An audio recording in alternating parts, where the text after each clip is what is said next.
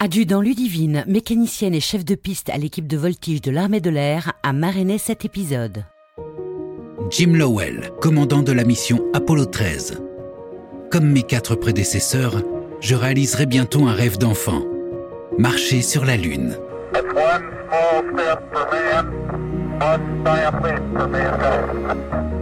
Nous sommes le 13 avril 1970 et nous avons décollé du Kennedy Space Center deux jours plus tôt à 13h13.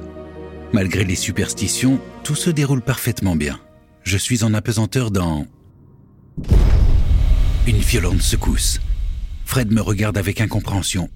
Mais que s'est-il passé? Une météorite? Non, nous serions déjà morts. 21h08. John est le premier à réagir. Il prend la radio. Houston, nous avons eu un problème. Je répète, nous avons eu un problème. Les alarmes sonnent et tout s'affole. Les voltmètres tombent au plus bas et les piles à combustible semblent hors service. Quelques minutes s'écoulent avant que la NASA nous informe enfin qu'à plus de 300 000 km de la Terre, l'un de nos réservoirs à oxygène a explosé. Le second se vide à toute vitesse. 11 minutes après l'explosion, je vois par le hublot des particules s'échapper du vaisseau. C'est l'oxygène liquide qui fuit des réservoirs éventrés. Je réalise seulement maintenant que je ne pourrai pas réaliser mon rêve. Nous sommes en contact constant avec Houston. Au sol, c'est l'ébullition. Il ne s'agit plus de poser notre vaisseau sur la Lune, mais de nous ramener sur Terre. Nous laissons nos vies aux mains des experts avec calme et sang-froid. Les plans de vol écrits en plusieurs mois doivent être revus en trois heures. Nous allons tourner autour de la Lune et utiliser son attraction pour prendre la route du retour. Première étape, éteindre le module de commande et se réfugier dans le petit module lunaire. Celui-ci possède son propre système de survie. 45 heures d'autonomie d'énergie alors qu'il nous en faudrait 90. Seconde étape. Suivre les instructions des ingénieurs. Dès qu'un problème semble réglé, un autre surgit. Pas assez d'air filtré, pas assez d'eau, une température trop basse. Nous devons nous adapter continuellement et faire confiance aux équipes au sol qui nous soutiennent à distance. Jusqu'à la rentrée dans l'atmosphère terrestre, nous avons gardé espoir grâce aux dizaines de personnes qui ont lutté pour notre survie.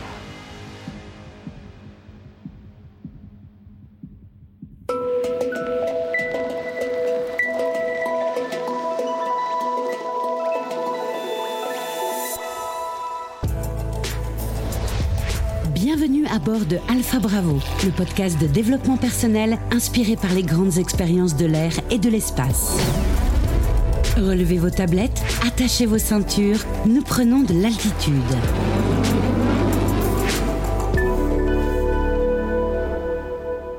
Après quatre longues minutes de silence, la communication a été rétablie entre l'équipage et Houston. Le bouclier thermique a résisté à son entrée dans l'atmosphère et les parachutes se sont correctement déployés. Les trois astronautes étaient sains et saufs. Jim Lowell insistera plus tard sur l'excellente gestion de crise faite par la NASA. Le lien de confiance entre les astronautes et les équipes au sol a été essentiel pour réussir ce sauvetage. Il a permis de franchir tous les obstacles dans de bonnes conditions et avec créativité.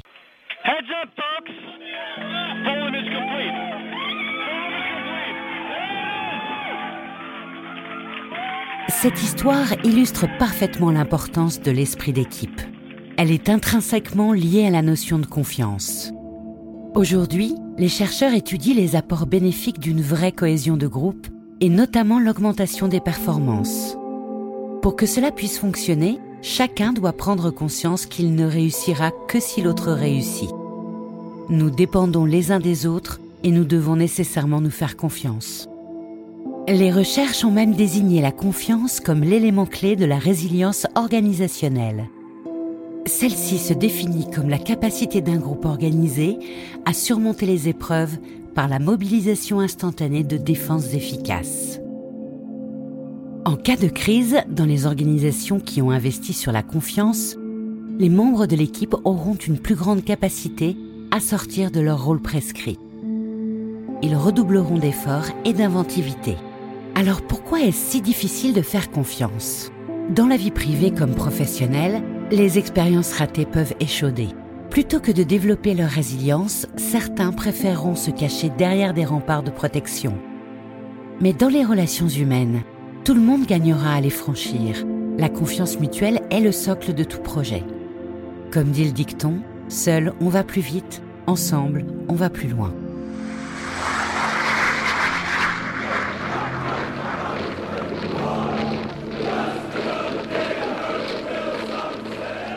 Loyauté, solidarité, camaraderie, ces valeurs sont le terreau de la confiance. Dans le domaine militaire, il s'agit de l'esprit de corps. Il est omniprésent au sein de l'armée de l'air et de l'espace. Le couple homme-machine n'est qu'un aspect de la réalité. Derrière la machine, il y a des femmes et des hommes dont le quotidien est de rendre cela possible. Les pilotes sont en vol, les anges gardiens sont au sol les mécaniciens de l'armée de l'air et de l'espace assurent le suivi des appareils pour permettre aux pilotes de voler en toute sécurité. C'est un métier qui ne laisse pas le droit à l'erreur. L'adjudant Ludivine est chef de piste dans l'EVA, l'équipe de voltige de l'armée de l'air. Elle s'est formée à la maintenance de l'Extra 300 après avoir travaillé plusieurs années sur le Mirage. La voltige est une activité des plus exigeantes. C'est pourquoi les mécaniciens qui intègrent le VA ont environ 15 ans d'expérience dans les forces aériennes. Aujourd'hui, l'adjudant Ludivine manage ses équipes et s'assure que les dépannages sont bien effectués. Même si le risque zéro n'existe pas, la procédure permet de sécuriser les avions au maximum. L'expérience rend l'équipe plus efficace et plus avertie. Les éléments qui se détériorent plus rapidement sont identifiés. Les réparations sont toujours soumises à un autocontrôle. D'abord la tâche est réalisée, ensuite un autre mécanicien procède à la vérification. Chacun a ses propres façons de procéder, mais tous atteignent le même objectif, la sécurité. La responsabilité est grande et il peut arriver d'avoir des doutes. Il faut toujours rester humble et ne pas hésiter à demander de l'aide. Le partage de connaissances, c'est aussi cela, le travail d'équipe.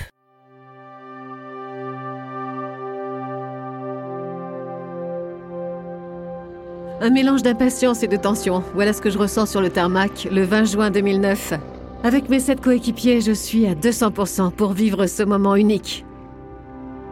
Dans le ciel mythique du Salon du Bourget, après 36 ans d'absence, la patrouille de France va faire son grand retour. Le commandant, Benjamin Souberbiel, nous guidera pendant la représentation. Il est 15h30 lorsque nous mettons les gaz. Athos, décollage. Top.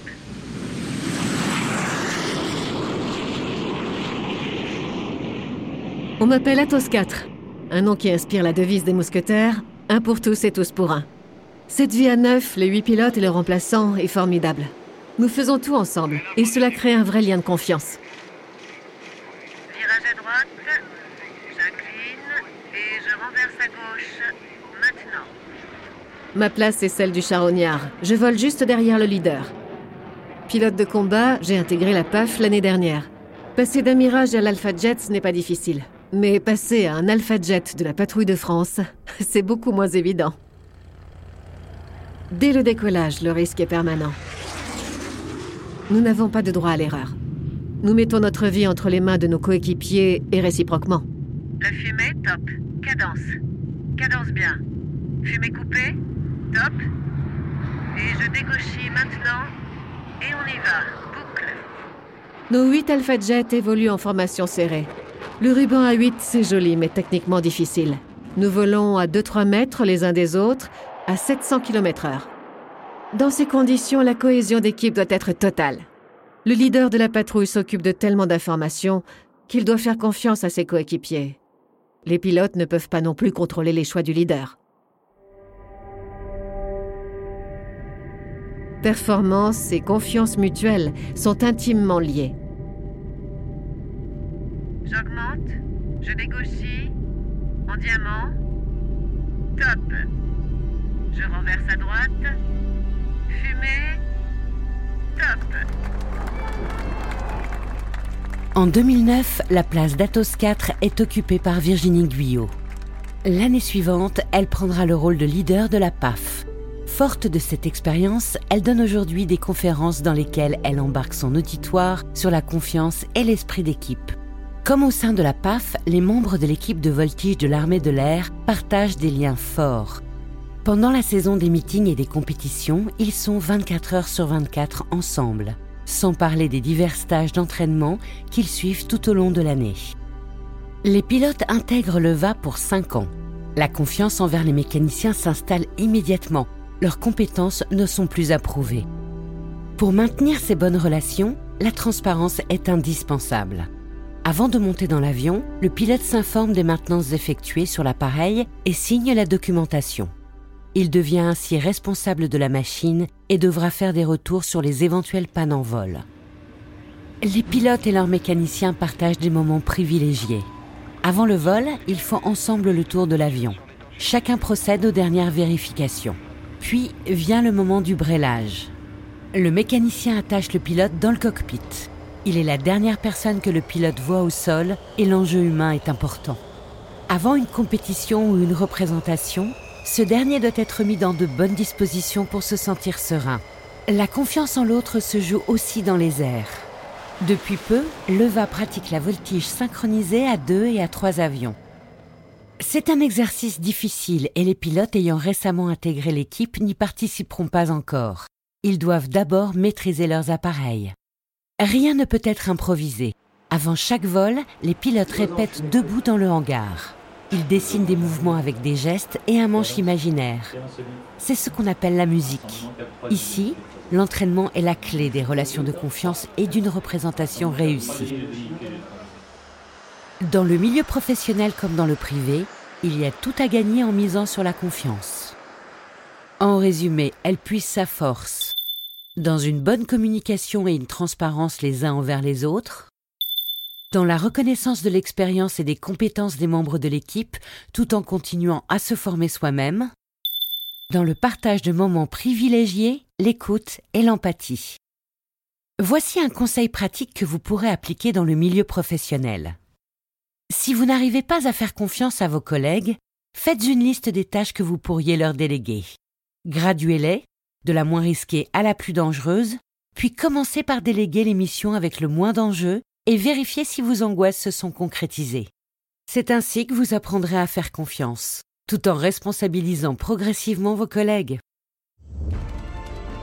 C'était Alpha Bravo, le podcast du Musée de l'air et de l'espace. S'inspirer des histoires humaines de la conquête de la troisième dimension, prendre commande de simulateurs de vol, être assis confortablement dans le planétarium pour explorer l'espace, bénéficier de visites guidées, monter à bord d'aéronefs, accéder à des parties habituellement interdites au public à bord d'un avion, tout ceci est possible au musée de l'air et de l'espace du Bourget.